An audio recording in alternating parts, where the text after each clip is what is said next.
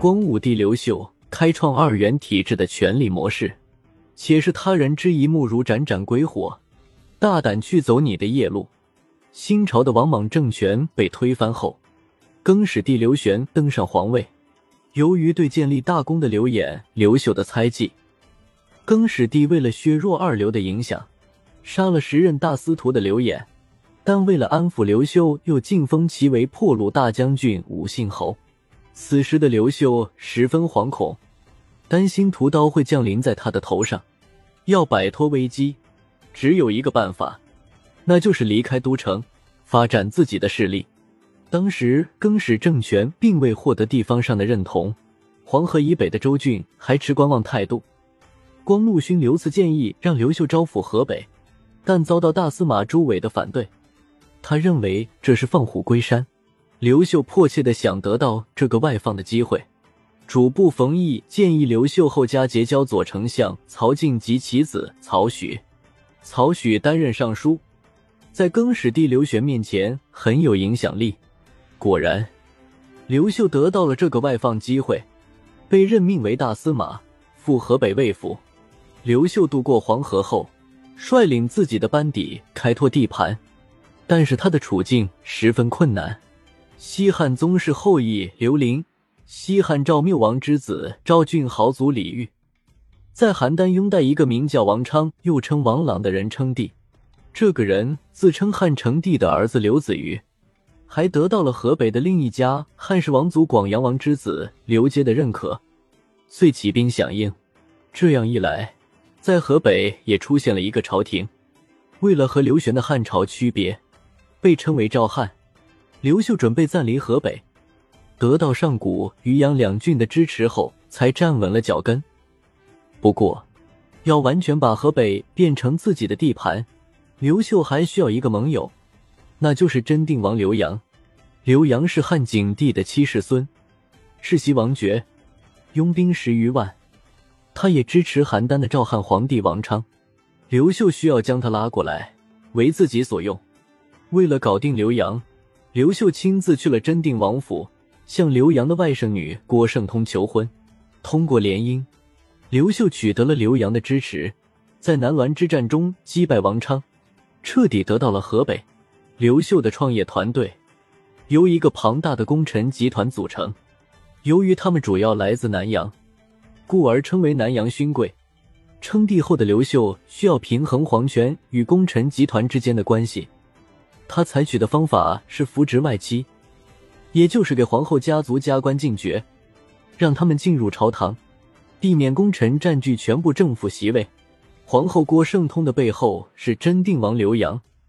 虽然刘阳在建武二年谋反被诛，但刘秀并未株连皇后背后的势力。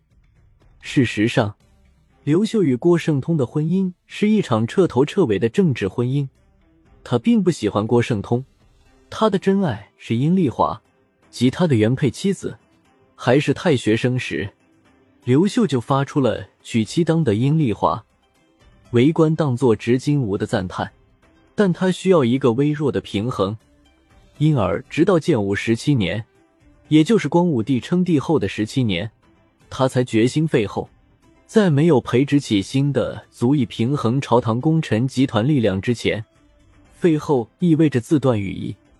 所以，光武帝只是将郭皇后移出中宫，并未动摇郭家所代表的势力，反而是进一步加强了他们的势力。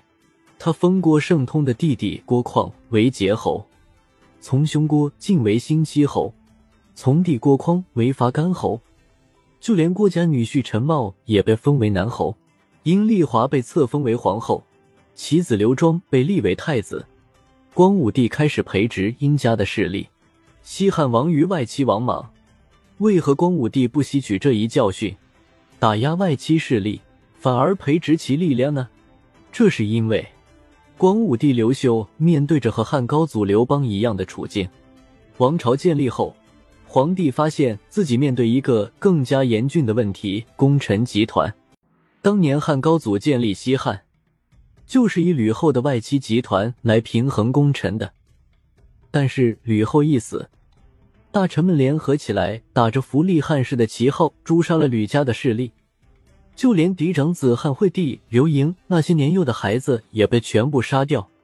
营利外藩的代王刘恒即位，是为汉文帝。这是典型的杀敌立树。虽然他被史学家们写成了正面典型，但身为皇帝的刘秀未必这么看。功臣集团的威胁性，还可从下面的事例中看出。建武十五年，进行土地清查时，地方官员进京述职。刘秀看到陈留的官员上呈的木牍上写着“颍川、弘农可问，河南、南阳不可问”，他不明其意，向官员询问，官员也说不清楚。这时，刘秀十二岁的儿子刘庄说：“河南是帝城，南阳是帝乡，这里是跟随父皇您的功臣们的故土，大量田地被抢占，官吏怎么敢过问呢？”刘秀找来当地官员询问。果然如此，功臣们仗着跟随皇帝打天下，爵位高，在家乡强占大片土地，自然不乏为非作歹者。地方官连税都不敢征收。刘秀不愿像汉高祖刘邦那样血腥的处理功臣，这样处理的代价很大。他虽是皇帝，也未必有胜算。最好的方式当然是政治手段，何况他是这方面的高手。皇后阴丽华的弟弟殷兴担任黄门侍郎，兼任守期门仆射，管理皇宫卫队。后来又被赐爵为关内侯。建武二十年，刘秀病重时，甚至想任命他为三公之一的大司马，但殷兴认为自己德不配位，刘秀才作罢。殷丽华的一亩地殷实被封为殷襄侯，还担任能与皇帝接近的侍中。负责京城安全的执金吾，皇后最小的弟弟殷就被封为信阳侯。殷就的儿子殷封娶了光武帝的女儿立义公主刘寿。光武一朝，外戚殷家一门五侯，殷家推荐的人，光武帝都任命他们为州郡的主官，多达十余人。殷氏成了东汉仅次于皇帝的显赫家族。光武帝明面上是权力的最高掌管者。但为了平衡与功臣的关系，他实际上建立了一个与皇后家族共同掌权的二元体制，这一点深深的影响了东汉政权。汉明帝刘庄即位后，进一步限制了功臣集团，但因避免外戚集团做大，所以对母族殷氏和前太后郭圣通家族一视同仁，继续重用功臣的代表邓禹家族。